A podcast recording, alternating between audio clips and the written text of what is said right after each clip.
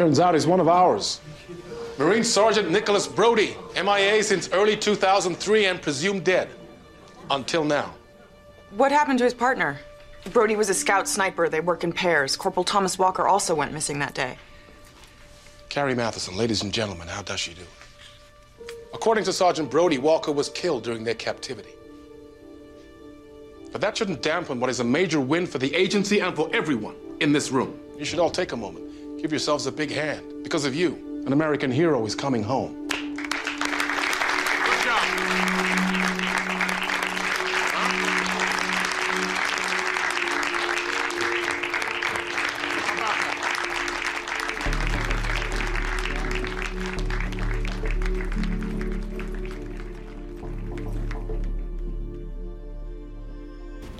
Hi, welcome to the Minchester Review. In this episode, I will look back on the number one American TV show on my list, which is Homeland. I had in fact recorded a 15 minutes show already, but when I heard it, I just felt I didn't do Homeland justice. So for the first time, I was writing things down and am reading it out to you. Um, hopefully, this review and my personal story with Homeland will intrigue you to find out more about it. About two months ago, Homeland has wrapped up its eight seasons run. The first season was on TV in 2011, which makes it a decade in making. I began watching this show in 2012, and later I followed it about real time. As an audience, I have mixed feelings towards its stories, which is ever changing, problematic, unpredictable, yet highly forward looking. But because I was very lucky to be able to experience the show in some ways, for example, I got to see Damian Lewis in a West End play, and I got to visit Berlin and have a sort of like homeland tour there, and also the fact that I loved Claire Danes long before the show. Over the years, I developed these intimate feelings and tenderness towards homeland. It just has a very special place in my heart, despite how it often focuses on very intense political issues and mercilessly kills off its many beloved characters and shows some atrocious murders on screen. Homeland begins its stories 10 years after 911 and its protagonist being a CIA agent who believed somehow she had missed something that could have prevented the terrorist attack from happening. The show also focuses on this question what has American people learned from 9 11 and the protagonist is a white woman in her early 30s called Carrie Mathison. She is very intelligent, hardworking, focused, and very resourceful. Carrie is fierce and tough, and frankly, quite good looking. She is single and she has a sister. But Carrie has also got her own issues. She is bipolar Basically, that illness will cause a dramatic turn of emotions for her from time to time, and sometimes her brain can work so fast that she will become this superwoman who can put all the impossible leads together and just being Sherlock Holmes and detects the lines and brings down the criminals. But the illness also brings sudden depression to her and causes her a lot of pain and just confuses her and makes her too cloudy to work. So, bipolar also requires a lot of medication. At the start of this show, there is this breaking news that an American troops has found a MIA Marine soldier in Afghanistan who has been seized by Al Qaeda for nine years. His name is Sergeant Brody. When the media hails him as an American hero, Carrie smelled something fishy. She remembered that when she was based in the Mideast, a source told her that a captured US soldier has been turned. So, could that be him? Carrie told her worries and concerns to her mentor, Saul Berenson, and Saul is the only person that really buys in her theories. You're suggesting that Abu Nazir planted intelligence on his own safe house just so we could recover Sergeant Brody? I realize it sounds like a reach. To say the least. Why not just drop him near a checkpoint, make it look like he escaped? Why, why, why would you sacrifice 13 trained fighters? Because Abu Nazir is playing the long game, and this way no one suspects a thing. Except you. Yeah, except me. And Sergeant Brody's due home from Germany tomorrow morning, which gives us just under 22 hours. To do what? To authorize a surveillance package, to tap his phones, wire his house, follow him wherever he goes. David will never sign off on that, you know. Well, of course he won't. The White House needs a post report. Carrie goes many ways to find out if there is something wrong with this homecoming hero. And on the other side, Sergeant Nicholas Brody, he comes back home and with all his PTSDs and he reunited with his family who had already assumed that he has died for years. And the two story plots intertwined when Carrie pretends to be an AA member to run into Brody. And she covers up her real identity as an intelligence officer. Carrie and Brody had this amazing chemistry with each other, and eventually they fall in love with each other. But the question is is it real love or is it just them using each other for their own purposes? And so the first seasons are quite successful for Homeland, and it had got some really famous fans, including uh, President Obama and President Clinton. The first three seasons uh, follows the story of Carrie and Brody, and it's based on a hit Israeli TV show called Prisoner of War. It is when, in the third season, where the writers have to kill off Brody, that Homeland began to take its new shape as an original American TV show. In my view, the fourth season and the fifth season are the most spectacular because the creators managed to solve the problem of where the show should go after they killed off the leading actor they started to have this thing called Spy Camp. Prior to the production of a new season, they will send off a core team to Washington, D.C. to actually sit down with those agents and staffs who work for the American Intelligence Service. And they will ask them, What keeps you up in night? What is the potential threat to the U.S.? And the writers managed to put this information into the shows. From season 4, the show has taken a more international perspective. The stories happen in Kabul, Islamabad, Damascus, Berlin, and depicts the tension in the international political landscape. In season 6 and season 7, they come back from they come back to the states and introduces a female president elect and shows the tumultuous days before she takes office. It also touches upon the traumas of people suffering from chemical weapons, and it also discusses fake news, conspiracy theories, and how they come into play in the political field. There are moments where I felt this show kind of drift away from its core as a spy drama, and I felt that they have spent too much time on the Oval Office politics. There are moments where it just, I think, focuses too much on President Keane and her often ambiguous agenda. But overall, season 6 introduces this female president when the world is watching US and waiting for the female first female leader and then reality is stranger than fiction. It is awkward for the writers, but somehow they manage to create new opportunities and show this inner battle between a very doubtful president and her intelligent forces. It never stops fascinating me how this show is so brave in carving out the new paths and bringing in new blood to its stories. As its cinematographer had said, For every new season, they will have to create a new world. There are reviews which also put very nicely about the great job Homeland has done in reinventing itself and commenting and presenting on the current international affairs.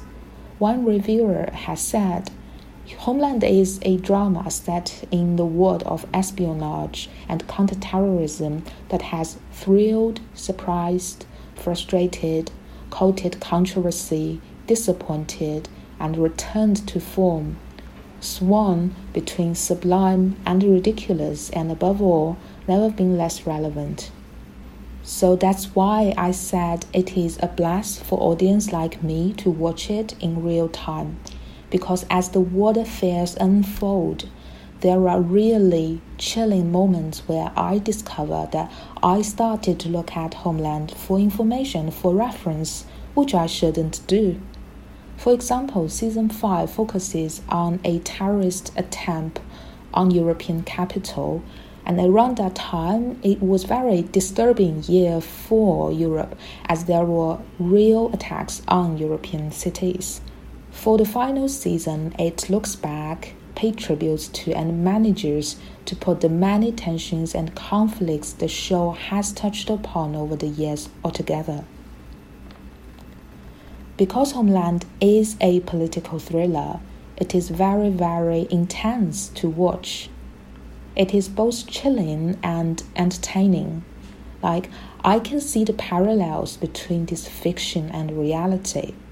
But at the same time, the fact that, to quote its executive uh, director, Leslie Linka Glatter, they ensure there are anxiety in each frame, and audience got to stand in the shoes of Carrie, which means it is very thrilling and anxious at the same time, and it's exciting to go on this crazy journey around the world, going in and out of the war zones and visiting these mountains and villages in very exotic and foreign cities. There is so little chance that I could actually visit. And on top of this, Homeland at its core is a show about a deeply flawed superwoman. Carrie is not a perfect woman. She is not a traditional female character either. She's very keen on accomplishing tasks and went all her ways to save or destroy people. There were many moments where I was just appalled by her choices and there are moments where this show turns in a bizarre way, which made me like, what? But recently, uh, there is this golden conversation going on between Damian Lewis and Claire Danes. Uh, it, it is called Actors on Actors, and they reminisce this past when they worked together. And Damian said, It just felt so important. And despite how questionable their characters' behaviors can be, I think the actors really are able to defend for them. And also, yesterday I saw uh, some clips from season three uh, where Brody is driving um, in the car to do his last mission. And although third season is very problematic, it's not perfect, and back then, I didn't enjoy it that much because so many of that season is about CIA using Brody as a double agent and use him to kill an important figure. But that also put him into this deadly situation. And it is gut wrenching to see Brody suffer so much, considering that he had already gone through so much already. But rewatching the clips, I was so moved by Damian's performance. In Brody's eye, you can see that he knows what he faces, and there is this great sense of tragedy in everything, and it just breaks my heart. Although the writing sometimes is not the best, nor is the short story, but the performance always saves the day. During that actors on actors conversation, Claire said Damian is this visceral actor, and I quote it here. She said, You are especially gifted in using your body. your visceral and your alphaness is really well communicated with your physical self, and your sense of play and playfulness is also very, very good. And I think the same applies to Claire. To quote Damian, Claire's performance is without vanity and sentimentality.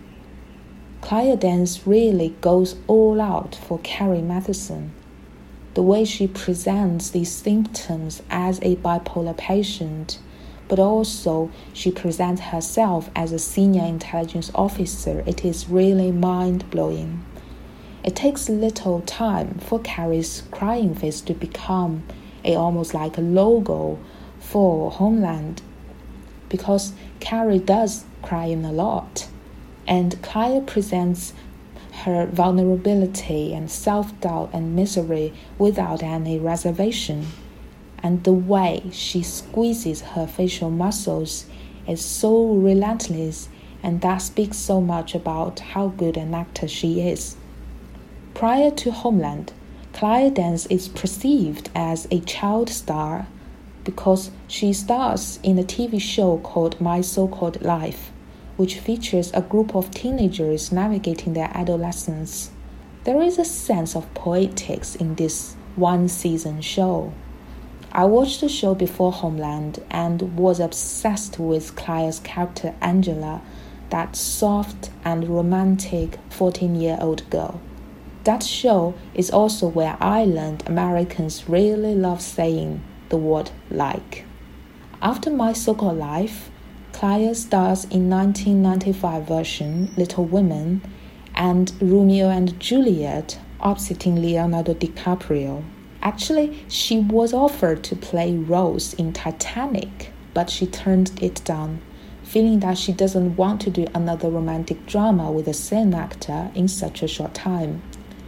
In her 20s, she doesn't have many great works, but she did play as Meryl Streep's daughter in The Hours. I didn't recognize that was her.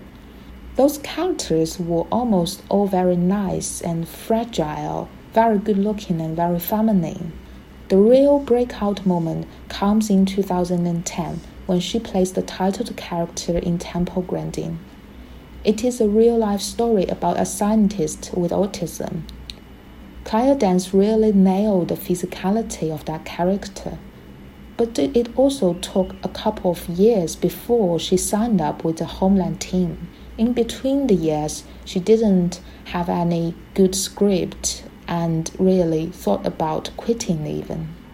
Well, Carrie Mathison is this troubled and very daunting character and is so different from Juliet and Claire's previous roles. But still bear some resemblance to Temple Grandin. And I think Homeland is really excellent in casting Claire Danes as they see her potential as being a really fierce and strong woman. Homeland is such a special show for me, not only because I enjoy watching it, but because I also got to experience it to some extent. When I was in UK in 2017, I went to see a show called The Goat or Who is Sylvia. It is this crazy and bizarre show about a married man falling in love with a goat. In that impossible situation, there are some dark comedy and really deep agony about a man failing to change the fate's course. And I think in some respect, it is not unlike the impossible situations Brody is in. And the leading role in that play is played by Damian Lewis. The show is just a bit longer than one hour, and there is no recess. Damian was almost on the stage all the time.